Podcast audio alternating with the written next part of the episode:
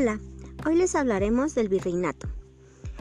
Inicia después de la caída de 1521 y finaliza en la independencia de México. Segundo periodo más importante de México donde por la dominación española fue llamada la Nueva España, donde experimentó la presión política y de la Iglesia. Se vivió la dominación de la Iglesia y la convivencia de los españoles con los indios, a partir de este, de los reyes con Colón, los reyes que le dieron el financiamiento a Colón para que fuera en busca de la India. Sus territorios se vieron beneficiarios por su expansión. Hernán Cortés entraba por la fuerza en la costa de Veracruz, claro, abusando de la fuerza y armas que tenía sobre el pueblo indígena, donde se alió con enemigos de mexicas para salir victorioso y sometieron al monarca Moctezuma. Este evento, también llamado la Noche Triste. Aquí también arribó la epidemia de la viruela, que causó bajas en la población indígena que los perjudicó y ayudó a la captura del rey Cuauhtémoc. La etapa donde la corona, que era el único gobierno, y la iglesia trabajaron de la mano, para beneficio y la expansión donde fundó nuevas condiciones, como impuestos por la familia y el concentrar a la población en lugares urbanos en la plaza central, dominada por la Iglesia Católica, para su control, donde fundó iglesias en santos específicos en pueblos que la beneficiaran.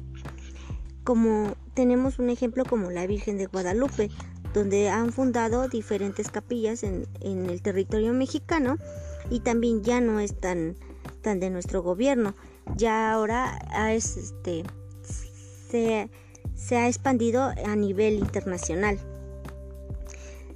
Ahí, en esa época, también nace la Santa Inquisición, que a mi parecer, todo aquel que no siguiera las reglas del gobierno o de la iglesia eran juzgados y castigados por esta, como una forma de represión. La Nueva España se definiría en México independiente, pero esto solo beneficiaría a una limitada y reducida sociedad élite. Aunque avanzó la mezcla de razas y culturas, no todos los extractos sociales se beneficiaban. Estaba muy marcada por los españoles, de los indios. Era muy diferenciado todo.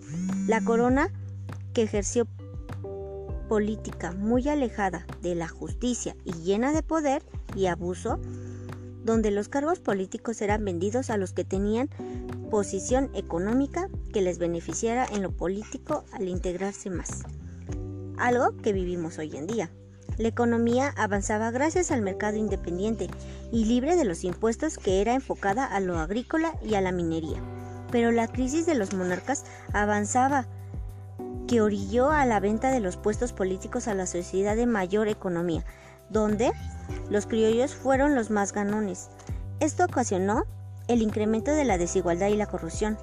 La llegada de Carlos III, que realizó nuevos ajustes a la burocracia, incrementó la rigidez que afectó a la economía notablemente y que el, el poder de los criollos en la Nueva España era rica lujosa e ilustrada, pero para algunos cuantos, porque los demás obviamente la pasaban mal, donde era muy notorio la desigualdad social y económica, que hoy en día la vemos reflejada en nuestro México.